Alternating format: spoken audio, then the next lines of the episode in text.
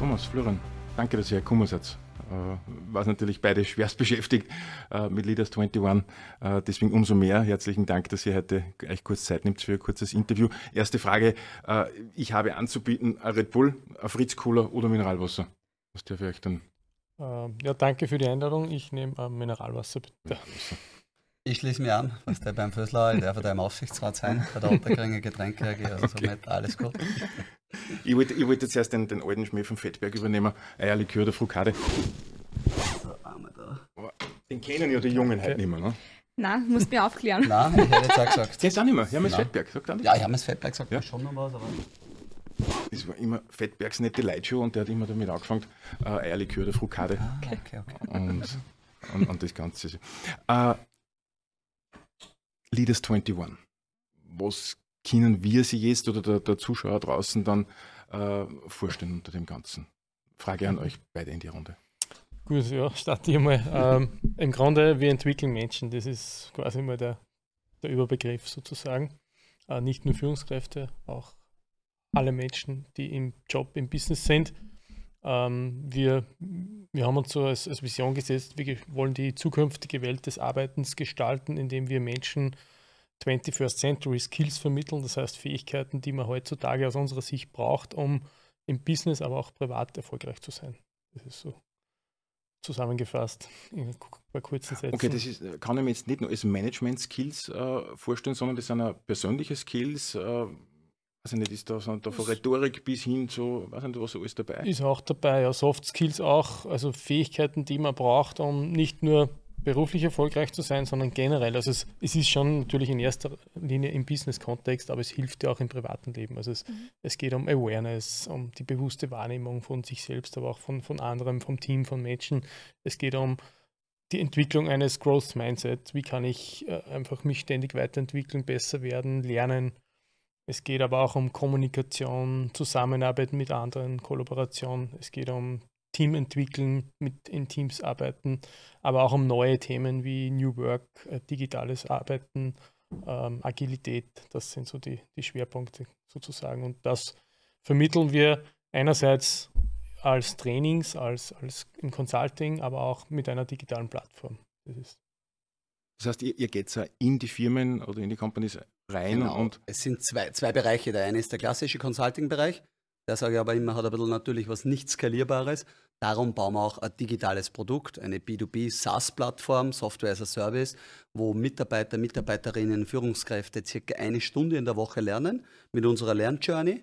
Also wir haben den Content alles selber entwickelt ähm, der Thomas hat schon genannt, es hat verschiedene Module und dann verschiedene Impulse in den Modulen und es ist alles so aufgebaut, dass du einen theoretischen Inhalt hast, dann immer eine praktische Übung dazu, das heißt Playground bei uns und dann eine Reflexion. Und wir sehen halt, oder was wir sehr viel aus der Vergangenheit bei Runtastic und überall gesehen haben, ist, oftmals machst du ein Training, zwei Tage, bist super excited, äh, am Montag kommst du aber zurück in die Arbeit und dann ist Business as usual, dann hast du gar keine Zeit, das wieder anzuwenden und, und, und. Und umgekehrt sehen wir immer mehr, dass äh, die, die, die Unternehmen sagen, wir wollen in unsere Leute investieren. Kontinuierliches Lernen. Und da bieten wir die Plattform dazu an. Sind wir jetzt in der Beta-Phase, haben wir sieben Kunden, reden aber schon mit den nächsten Kunden auch, ähm, die das dann im Herbst, wenn wir das Produkt starten, dann auch wirklich reale Kunden werden sozusagen. Das klingt jetzt alles sehr strukturi äh, strukturiert und schon ausgeklügelt. Äh, welche Probleme hat es gegeben beim Start? Wie seid ihr überhaupt gestartet und was ist euer USP? Möchtest du? Soll ich anfangen? Ich fange vielleicht dort an, ähm, weil es spannend ist. Der Thomas hat bei Rantastic begonnen und hat sehr viel äh, Organisationsentwicklung bei uns gemacht. Und ich war total erstaunt, wie gut, wie gezielt, wie er eigentlich super gute Teams zusammenbauen hat können und hat da extreme Fähigkeiten mitgebracht, die wir im Unternehmen, wir sind super schnell gewachsen, sehr unstrukturiert damals, weil Leute, Leute, Leute, aber du musst auch die Firma rundum dazu bauen. Ähm, und hat da einfach ein großes Skillset mitgenommen. Und irgendwann später, er wollte immer selbstständig sein und dann irgendwann einmal zu mir kommen, auch, dann haben sie wir getroffen, haben wir da nicht was machen können draus. Und so ist Leaders 21 entstanden. Ähm, ich lasse dir dann gleich erzählen, was so ein bisschen die Schwierigkeiten waren, weil ich habe es mittlerweile jetzt mit Runtastic, mit Tractive, mit Leaders, mit meiner eigenen Firma schon ein paar Mal durchmachen dürfen. Da gewohnt man sich an ein paar Dinge. Ähm, aber der USB ist wahrscheinlich zwei Dinge. Auf der einen Seite natürlich das Team, das wir haben. Wir sind jetzt nicht nur Juniors, sondern viele Leute mit wirklich Erfahrung, mhm. die Unternehmen gebaut haben mit 250 MitarbeiterInnen. Also da ist viel Erfahrung da. Und das zweite, glaube ich, der zweite USB ist das Timing. Dass wir jetzt durch die ganze Corona-Welt und diese, du hast das New Work auch genannt, da ist gerade ein Umbruch da. Man sieht auch die neue Generation, äh, die Gen Z denken anders. Und es geht viel mehr darum, auch wie können wir gute Leute nicht nur reinkriegen, sondern auch im Unternehmen halten und weiterentwickeln. Und da, glaube ich, haben wir einen sehr besonderen Ansatz. Und jetzt über die, wie war die Gründungsphase und die Challenges, glaube ich, kann der Thomas ganz gut berichten. Danke.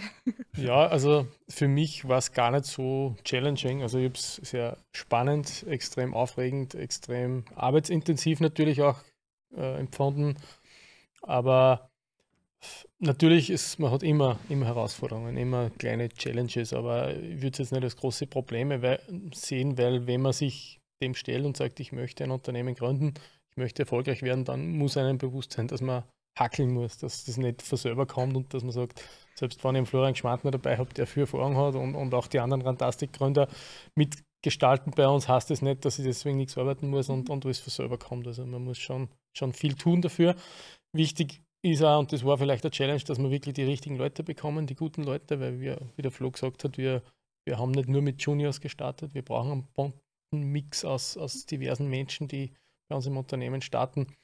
Ähm, und äh, natürlich die Pandemie ist für viele eine Challenge gewesen. Wir haben ja in der Pandemie gestartet, deshalb haben wir da vielleicht ein bisschen, haben wir es ein bisschen leichter gehabt, weil wir quasi die digitale Welt auch von Anfang an mitgestaltet haben und, und da digital gearbeitet haben. Aber nichtsdestotrotz haben wir auch viele Kunden, die wieder zurück wollen und, und wollten auch in, das physische, ins physische Treffen und viele Trainings sind dann trotzdem auch einmal verschoben worden, weil sie gesagt haben, jetzt warten wir noch, vielleicht darf man sich wieder treffen. Also das war sicher auch eine Challenge, dass wir flexibel sein mussten. Mhm. Aber einer, ein USB ist auch, dass wir digital und analog arbeiten können. Und ein weiterer vielleicht, dass wir die alte und die neue Arbeitswelt ganz gut verstehen. Wir haben viel Erfahrung, wie es früher gelaufen ist. Wir haben aber auch selber junge Menschen im Unternehmen, Generation Z, die auch uns zeigen, wie man jetzt äh, behandelt werden möchte als Mitarbeiterinnen und Mitarbeiter. Und so all das kombiniert ist, ist sicher eine gute Erfahrung. Also quasi die Schnittstelle der, denke, der Generationen im, im, im, Unternehmen. Mir hat jetzt ein Wort von dir extrem gut gefallen, das Wort Hackeln. Ja. Äh, Oberösterreichisch hört man ja schon fast gar nicht mehr. Nur mehr Work-Life-Balance und so weiter. Äh, Flo, du hast das erst angesprochen, Generation Z oder, oder, oder Gen Z. Äh, was glaubst du, wie ticken die heutzutage? Sind die wirklich so anders? Weil man hört ja immer aus, gerade aus dem traditionellen Industriebereich, die wollen nichts mehr arbeiten, nichts mehr hackeln, ja, äh, wollen nur mehr 30 Stunden und dann äh, Work-Life-Balance. Du weißt, ja, was ich rede. Ich weiß, was du meinst. Ja. Ich glaube, man muss tatsächlich ein bisschen aufpassen, dass das nicht stereotypisch, dass man das nicht irgendwie schon so stigmatisierend sagt, die sind anders, die wollen nicht mehr und so, weil Nein, so sehe ich das nicht. Ähm, es sind aber Dinge anders geworden. Also ich glaube, dass natürlich ein Remote Work, ein Homeoffice ähm, State of the Art geworden ist und die Leute sagen, sie wollen das auch wirklich. Ich will nicht vielleicht äh, zwei Stunden pendeln am Tag, was verlorene Zeit ist, was von der Nachhaltigkeit vielleicht nicht immer ideal ist, wenn der Großteil allein mit dem Auto irgendwie zwei Stunden in der Gegend um, umherfahrt. Also ich glaube, ja, es sind diese Dinge, die man mit einbeziehen muss und die Leute wollen sich meiner Meinung nach auch ein bisschen mehr die Zeit nehmen, um vielleicht sich privat weiterzuentwickeln oder mehr Freizeit zu haben. Also wahrscheinlich, was Arbeitszeit und so betrifft, stellen die oft ähm, nicht unbedingt immer dann Gehalt und ich muss nur 80 Stunden in der Firma sein, ähm, anderen Dingen halt anders gegenüber. Die sagen, es ist mir wichtig, dass ich vielleicht mein Wochenende habe, dass ich das und das kann. Auf der anderen Seite würde ich nicht sagen, dass die Leute nicht mehr hackeln wollen, dass die Leute nicht mehr lernen wollen. Also das sehe ich nicht so. Aber noch einmal, das ist auch eine, wie, wie jede Generation irgendwo eigen war. Ne? Da waren die Eltern, die Kriegsgeneration, Nachkriegsgeneration, Babyboomer, viel Aufbauarbeit geleistet. Wir eigentlich in einer sehr gute Generation reingeboren, wo viel da war, ähm, viel Sicherheit. Die Eltern haben uns eine Ausbildung leisten äh, geben können. Also und so ist halt jetzt eine nächste Generation da, die wieder etwas anders ist. Aber ich würde es nicht zu übertreiben und sagen, die sind ganz anders und muss man ganz anders behandeln. So sehe ich es nicht. Hm. Also du glaubst schon, dass die Leistungsbereitschaft noch wie vor Unbedingt. Ich ja. glaube, und da, da, hast du glaube ich auch immer Thomas äh, gute, gute Inputs da. Wenn man eine Umgebung baut, in der sich Menschen wohlfühlen und man transparente Ziele hat, am Purpose, also einen Zweck, wofür gehe ich in das Unternehmen rein und der vielleicht nicht nur ist der maximale Profit, sondern andere gute Dinge dahinter sind, dann glaube ich, kannst du aus jedem Menschen einen leistungsfähigen Menschen machen. Und das ist auch das, was wir versuchen zu leben und zu zeigen. Es ist oftmals mehr. Und warum ist es dann oft so, wenn du gut, einen guten Vorgesetzten hast, dann siehst du auf einmal, funktioniert dort das Team und der hat diese Problemchen, die andere haben, halt nicht, weil es eine gute Führungskraft ist. Und wir glauben, dass man da ganz viele Menschen in diese Richtung hinziehen, begleiten und unterstützen kann. Genau, ja. Sehe ich genauso. Also es ist wirklich eines unserer Credo, dass man Menschen sind von Grund aus leistungsbereit, wenn die Rahmenbedingungen passen. Mhm. mhm. Das heißt, was würdet ihr jetzt als Consultant, äh, nehmen wir es auf der einen Seite klassisch, ich nenne es jetzt einfach einmal provokant Old Economy ja, mhm. äh, oder der New Economy, was würdet ihr denen empfehlen? Zum Beispiel gibt es Firmen wie Attractive, A Bluesource und so weiter, die alle auf 30 Stunden Woche umgestellt haben bei voller Bezahlung und so weiter.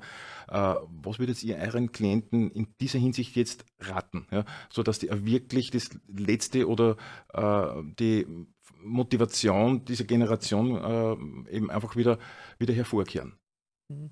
Also mein Tipp ist grundsätzlich, äh, ich muss einmal wissen, was habe ich für Business und was habe ich für Menschen, die bei mir arbeiten und dann zu schauen, dass ich die bestmöglichen Rahmenbedingungen schaffe, damit die Leute gut arbeiten können.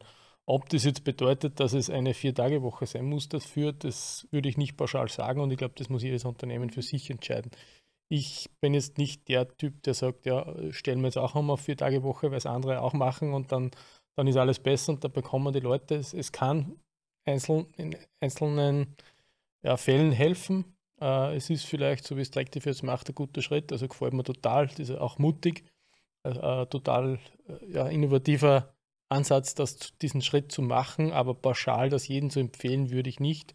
Ähm, was vielleicht wichtig ist, und das ist auch heutzutage hat man unterschiedliche Lebenssituationen. Und äh, ich habe Mitarbeiter, die wollen vielleicht gerade viel arbeiten, die haben die Zeit, die, denen taugt es gerade und die wollen vielleicht 60 Stunden in der Woche arbeiten, weil es passt und weil es wirklich Spaß macht.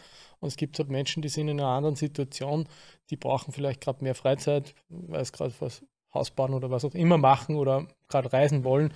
Dann sollte man, wenn das gute Leute sind und wenn man die halten will, auch irgendwie ermöglichen. Mhm fällt bei uns auch unter den Begriff situatives Führen als Führungskraft. Du musst ja eine äh, sage, Umgebung oder jetzt einen Tag oder äh, was auch immer einschätzen und sagen, wie führe ich jetzt da drin richtig? Und ich glaube, so muss man als Unternehmen, so muss das Unternehmen sich auch aufstellen. Wir beraten auch ähm, produzierende Unternehmen, die haben natürlich die Herausforderungen und sagen, unsere Leute müssen in der Fabrik sein, die können kein Homeoffice mhm. machen. Ne? Wie passt das dann zusammen mit Büroturm, wo keiner da ist, weil alle im Homeoffice sind? Also da geht es um ganz viele Kleinigkeiten und Nuancen und man muss eigentlich von Unternehmen auf Unternehmen beachten. Ich bin nur einer Meinung, also ohne Remote Work und ohne Homeoffice wird es wahrscheinlich nicht mehr funktionieren, dass du die guten Leute bekommst. Und das ist auch total okay. Wir haben bei Rantastic, ich war da und dort immer skeptisch beim Homeoffice und habe immer noch eine gewisse Skepsis da und da, wenn das äh, fünf Tage die Woche 100% remote ist, weil ich nicht glaube, dass du so eine Kultur bauen kannst. Ähm, umgekehrt weiß ich auch, dass ein Softwareentwickler beispielsweise, der einmal acht Stunden, zehn Stunden durchprogrammieren kann und wirklich in seinem Funnel, in seinem Flow drinnen ist, viel bessere Arbeit leisten kann, wie wenn er alle zehn Minuten mit Kaffeepause und irgendwas unterbrochen wird. Und ich glaube, das ist eben die Kunst, sich immer wieder neu zu erfinden. Ich glaube, es gibt einen ehemaligen Cisco-CEO, wenn ich keinen Blödsinn rede, der ist jetzt irgendwie schon 15, 20 Jahre dort. Und dann haben sie mir im Interview gefragt, du bist jetzt schon CEO von Cisco für 20 Jahre in einem Unternehmen und so. Sagt er, nein, er ist eigentlich zwar bei derselben Firma, aber es waren fünf verschiedene Unternehmen in der Zeit, als wir CEO war, weil alle vier, fünf Jahre mhm. das Unternehmen wieder ein anderes war. Von den Produkten, die sie gemacht haben, die Kunden, die sie gehabt haben. Und das darf man, glaube ich, nie ganz vergessen. Mhm. Mhm. Äh, zum Thema Führung hätte ich noch eine Frage. Ist es dann, äh, es ist natürlich eine Herausforderung, wenn man verschiedene Mitarbeiterinnen hat, jeder hat so seinen, seinen eigenen äh, Drive, seine eigene Motivation. Ähm, wie schafft man es trotzdem, auf jeden einzugehen? Wie, wie lernt man diese Führungsqualitäten auch? Und ich hänge sogar nur eine Frage dran. Mhm. Äh, was würdet ihr zum Beispiel äh, jetzt aufstrebende Startups mhm. äh, empfehlen? Äh, welche Führungsqualitäten müssen die in der Zukunft haben? Ja, auf der einen Seite jetzt äh, traditionelle Firmen, welche Führungsqualitäten sollten die entwickeln, jetzt auch im Hinblick auf die neuen Generationen? Und was empfiehlt man Startups, wo ich sage, wie, wie geht man jetzt mit Mitarbeiterinnen um? Vielleicht fange ich bei den Startups an und du magst dann äh, mehr die traditionellen Unter Unternehmen. Also ich glaube, bei Startups ähm, übersieht man meistens, wann man mit dem Thema Führung sich beschäftigen sollte. Also wir haben es definitiv zu spät gemacht bei Runtastic, so ist zumindest mein Gefühl. Äh, ich sehe aber jetzt andere, wie beispielsweise Hello Again beim Franz, wo ich investiert bin, der auch bei uns gearbeitet hat, die haben das ganz am Anfang schon begonnen, arbeiten unter anderem auch mit uns jetzt zusammen, aber entwickeln schon sehr bald die Leute. Also ich glaube, es ist nie, man kann nie zu früh starten, sich mit dem Thema Führung, Leadership, ähm, und all den Thematiken überhaupt zu beschäftigen. Das ist das eine. Und das andere ist natürlich auch, ähm, wie baue ich sozusagen mein ganzes System als Unternehmen auf? Wie viele Feedback-Gespräche im Jahr mache ich? Na, wir haben teilweise äh, bis zu vier Gespräche im Jahr. Das ist auf der einen Seite viel, weil es ist natürlich auch ein Aufwand, Vorbereitung, Durchführung, Nachbereitung, Ableitung, da muss auch die HR oder das Management ready sein, den Input auch zu verwerten. Ähm, aber es ist ein Prozess. Und ich glaube, da kann man sich oft auch Hilfe holen. Das ist auch, was wir im Consulting machen. Ähm, Unternehmen dabei unterstützen, den Prozess richtig aufzusetzen, damit dann die Arbeit auch weniger wird. Aber ich bin immer der Meinung, wenn der Mitarbeiter, die Mitarbeiterin das Gefühl hat, ich kann Feedback geben, wir haben eine gute Kultur, wir können uns gemeinsam weiterentwickeln, dann entsteht was Besseres. Und bei Startups würde ich eher früher starten, nämlich nicht nur in die Mitarbeiter, sondern auch in mich selbst als CEO, als Gründer, als Managementmitglied zu investieren, weil es ist ein Learning by Doing. Und wenn man irgendwie mit 25 Jahren oder was auch immer startet, man kann noch nicht alles können. Das Schöne ist aber genauso in der Führung kannst du mit 50 Jahren auch nicht alles, weil sich auch die Führung, wie man jetzt mit Digitalisierung und so verändert. So würde ich es für die Startup beantworten. Und ich bin 52 und weitem noch nicht alles. Werden wir nie können, Gerald, das ist das Schöne. Genau, man lernt nie aus. Genau. Entschuldige aber, Thomas. Jetzt ja. Ja, ich würde sagen, genau das, deshalb gibt es uns oder List 21, das war einer der Gründe für mich, das Unternehmen zu, zu Gründen, weil ich diese Frage auch beantworten wo wollte, nämlich was braucht es heutzutage, um äh, gute Führungskraft zu sein, aber auch natürlich ein guter Mitarbeiter, Mitarbeiterin. Und da haben wir das Modell entwickelt im letzten Jahr aus unseren Erfahrungen heraus, wo wir gesagt haben, das ist das, wo wir selbst erlebt haben, das braucht man, wenn man, wenn man erfolgreich führen möchte, aber natürlich auch äh, in Zusammenarbeit aus wissenschaftlicher Erfahrung, äh, Artikeln, Wissenschaft und, und Praxis vermischt sozusagen. Und, und da ist dieses Modell entstanden. Und es braucht, und das habe ich vorher schon gesagt, es braucht die Awareness, das ist die Basis. Äh, ich muss als, als Führungskraft erkennen, wo stehe ich, wo sind meine Stärken, wo sind meine Schwächen, welche Mitarbeiterinnen und Mitarbeiter habe ich, wo hole ich die ab, wer braucht was, äh, wie delegiere ich an die jeweiligen Menschen, wie gebe ich Feedback, also dieses, dieses Gespür für die Menschen, das ist eigentlich das, das Essentielle und die Basis und dann gibt es halt alle anderen Komponenten und, und Skills, die man da erlernen muss, um, um wirklich erfolgreich führen zu können. Und das ist diese Kontinuität, die hat, wie wir eingangs erwähnt haben, immer gefehlt. Man macht vielleicht Trainings, man hat zwei, dreimal im Jahr ein Offside, Leadership Offside, hat dann äh, ein tolles Training und dann steht es wieder. Und wir wollten eigentlich, dass schrittweise nachhaltig immer dabei bleiben, dranbleiben. Also es ist auch wie bei jedem, wenn man, wenn man körperlich nicht ma nichts macht, nicht trainiert, dann baut man da ab. Und wenn man im Leadership nicht ständig auch sich weiterentwickelt oder im, im, im Business, dann wird man auch da nicht besser, sondern eher schlechter. Jetzt greife ich den Ball auf und sage, äh, wenn ich das so, so zwischen den Zeilen lese, dann seid ihr, äh, wie soll ich sagen, sehr, sehr starke Befürworter von Unternehmertum im Unternehmen, also das heißt selbstständiges Arbeiten, selbstständiges Denken, selbstständiges Handeln, auch als, als, als, äh, als Führungsperson. Äh, ich mache jetzt den ganzen den großen Schwenk zur Politik, ja, weil dann immer wieder äh, kommt von wegen, ja, und da stehen uns Arbeitszeitgesetze entgegen und, und, äh, und, und das brauchen wir und das brauchen wir. Also was kann die Politik tun, dass man auch solche neuen Arbeitszeitmodelle, auch Führungsqualitäten, wie auch immer, unterstützen kann? Könnt ihr euch da was vorstellen drunter? Ja, ich meine, ich habe ja, ich darf ja irgendwie seit 2010 an dem ganzen Thema ein bisschen mitwirken oder jetzt du es nicht mehr so aktiv, aber leider sind wir nicht recht weit gekommen. Ähm, der Punkt ist, da gibt es ja ganz, ganz viele Punkte. Ne? Und du hast eines richtig angesprochen, das Arbeitszeitengesetz, das ja seit, ich weiß gar nicht, in die 60er Jahre oder 70er Jahre oder so äh, etabliert wurde. Und Österreich ist einfach kein unternehmerfreundliches Land. Punkt. Das ist einmal ein Fakt in allerlei Hinsicht. Es ist bürokratisch, es ist von der Investorenseite ähm, nicht sehr, sehr attraktiv, steuerlich nicht sehr attraktiv. Ähm, und noch einmal, also ich bin total für Steuern zahlen und all die Dinge, aber als Unternehmer werden einen oft äh, Blöcke in den Weg gestellt, die es irgendwo schwierig machen, die dann sowieso alle irgendwie umgehen. Ne? Arbeitszeiten, Aufzeichnungen und, und, und. Äh, mir haben Spitzenpolitiker gesagt, ja, aber das wird sich alles irgendwie hinfaken. Ne? Sage ich, das kann es eigentlich nicht sein, weil wir wollen das nicht hinfecken und seitdem gibt es ja, seitdem ist es ja ein Gesetz auch. Also ich würde meinen, die Politik müsste halt handeln und umsetzen. Und jetzt in Deutschland ist ja einiges Positives wieder passiert letzte Woche, wo man schon sieht, wenn man in die Zahlen reinschaut, tragen Startups und junge Unternehmen immer mehr auch zur wirtschaftlichen Leistung eines Landes bei. Und die Startups werden jene sein, die der Innovationsmotor neben natürlich großen Unternehmen, die viel Budget in Innovation stecken, aber so die Cutting-Edge-Technologien kommen aus jungen Unternehmen, kommen aus den FHs, aus den Universitäten raus und da müssen wir noch viel mehr fördern. Da sind wir in Europa, leider in Österreich, äh, eher im hinteren Drittel.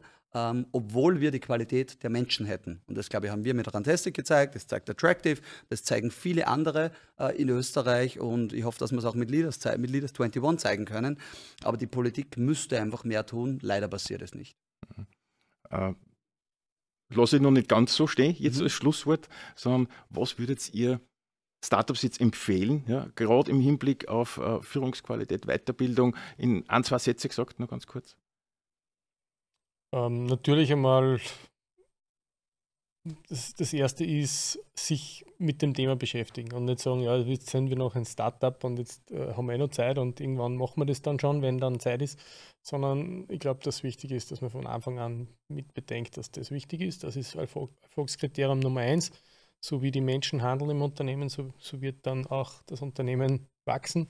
Und wenn man gleich eine gute Führungskultur oder generell eine Kultur des Miteinanders schafft und des Lernens, dann, dann baut man sich eine perfekte Basis für die Zukunft. Und das darf man nicht sagen, ja, jetzt haben wir noch keine Zeit dazu oder jetzt haben wir kein Geld dazu. Es geht auch günstig. Und das war auch unser Credo mit unserer Plattform, dass wir auch, es auch leistbar machen für, für Startups, Leadership äh, zu lernen. Hm. Das war jetzt ein mhm. schönes Schlusswort. Ja. Florian, Tom, herzlichen Dank für die 20 Minuten, die ihr bei uns wart. Äh, wir beide wünschen euch toi toi toi mhm. für das nächste Projekt bzw. für das Leaders 21 und hoffentlich kriegen oder profitieren sehr viele Unternehmen und sehr viele Startups von eurem Wissen und von eurer Erfahrung. Danke sehr. Vielen Danke Dank. für die Einladung. Danke.